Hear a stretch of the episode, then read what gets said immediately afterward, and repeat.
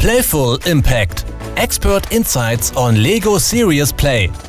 Wie macht man Workshops, die inspirieren, Ziele erreichen, Kreativität anregen und zu konkreten Resultaten führen? Wir teilen in dieser Podcast-Reihe unsere Erfahrungen und lernen voneinander. Zu eurem Nutzen.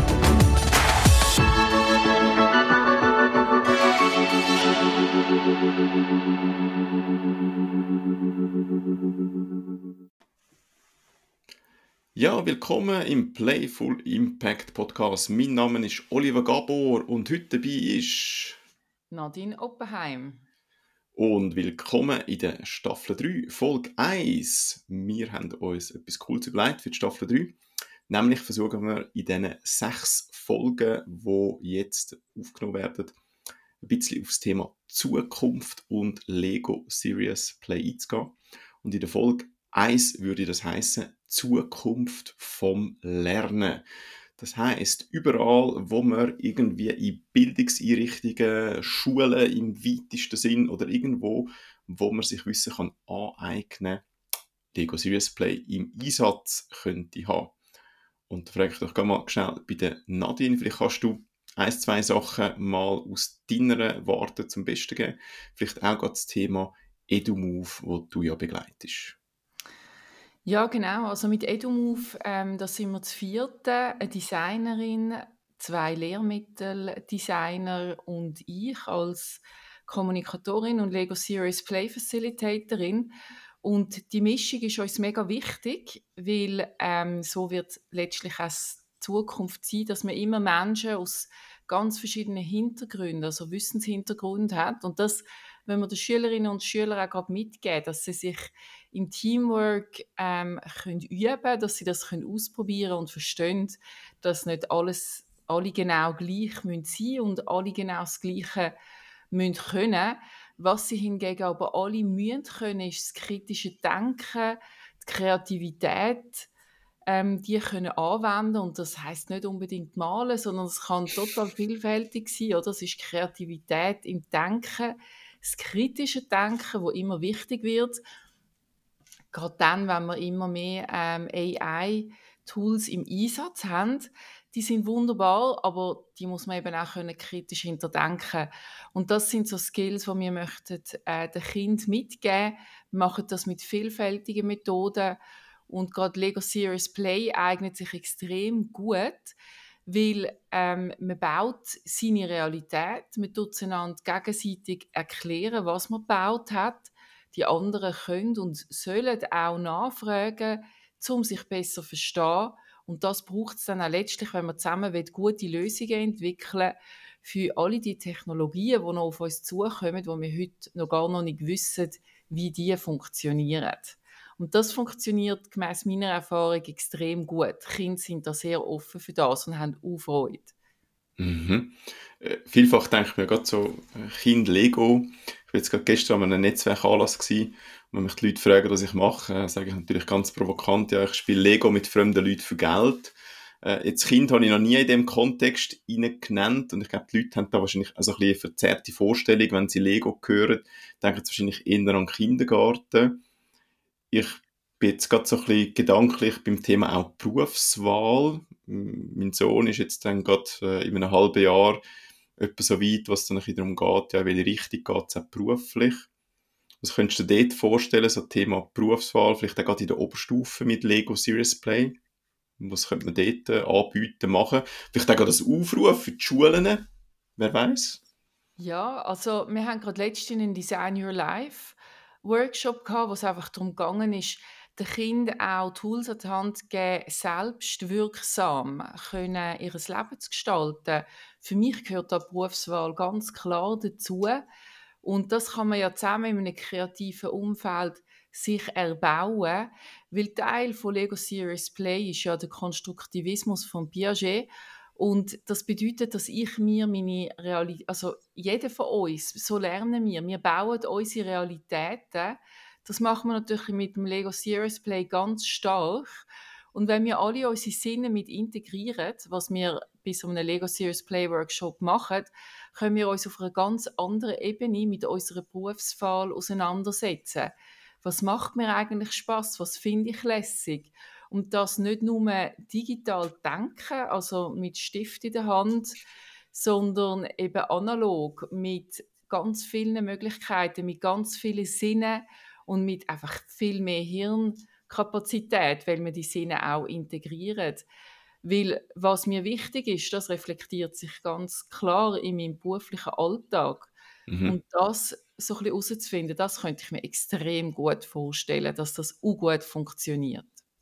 Ja, also liebe Schulen, Schulleiterinnen und Schulleiter, wenn ihr da zuhört, vielleicht würden sich Nadine und ich äh, relativ einfach herreissen lassen für so ein Nachmittagsexperiment irgendwo an einer Oberstufe, vielleicht im Kanton Zürich oder in benachbarten Kantonen. Von meiner Seite her hat es noch nie Anfragen gegeben, lustigerweise. Ich habe schon Schulen begleiten, aber ganz auf einer anderen Ebene mehr auf der politischen Ebene, wo es darum gegangen ist, um äh, gewisse, sage jetzt mal, Schulbehörden im weitesten Sinn zu reorganisieren mit Lego Serious Play, was auch sehr spannend war, weil ihr könnt euch vorstellen, vielfach sind die Behörden sehr konfliktbehaftet. Es sind Leute dabei, die das seit 20 Jahren machen, es sind Leute dabei, die erst gerade frisch dazugekommen sind, es sind verschiedene Meinungen, Lehrplan 21, also ihr seht, da gibt es ganz, ganz, ganz viele Themen, die da aufkommen.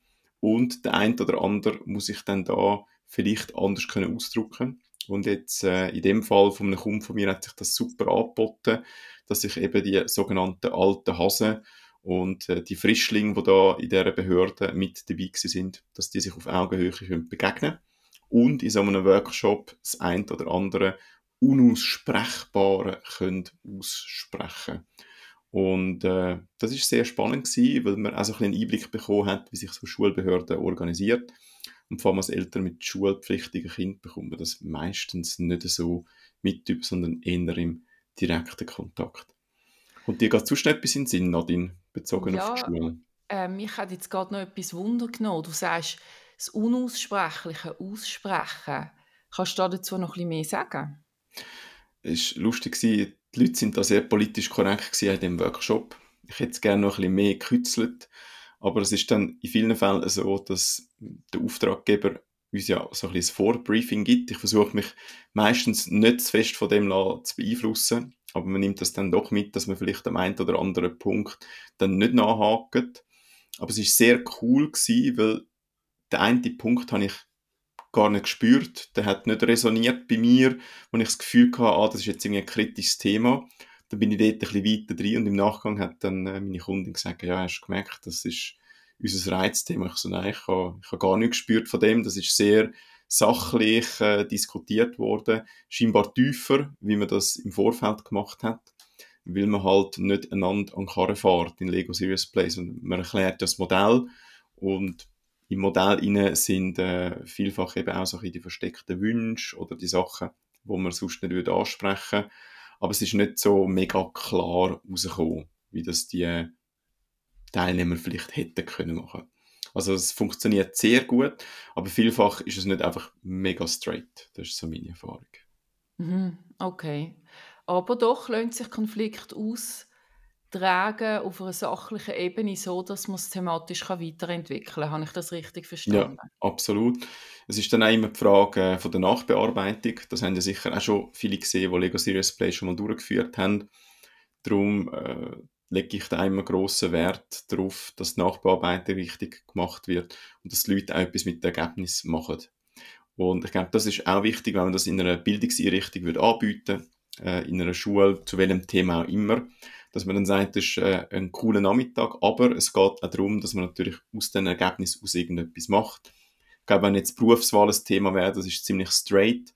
Wenn man sonst mit den Kindern etwas anschaut, wo vielleicht ein bisschen jünger sind, noch nicht in der Oberstufe sind, dass man dort wie auch so ein Anknüpfungspunkt hat und weiß, wie man aus diesem Modell natürlich dann auch etwas mitnimmt für den schulischen Alltag.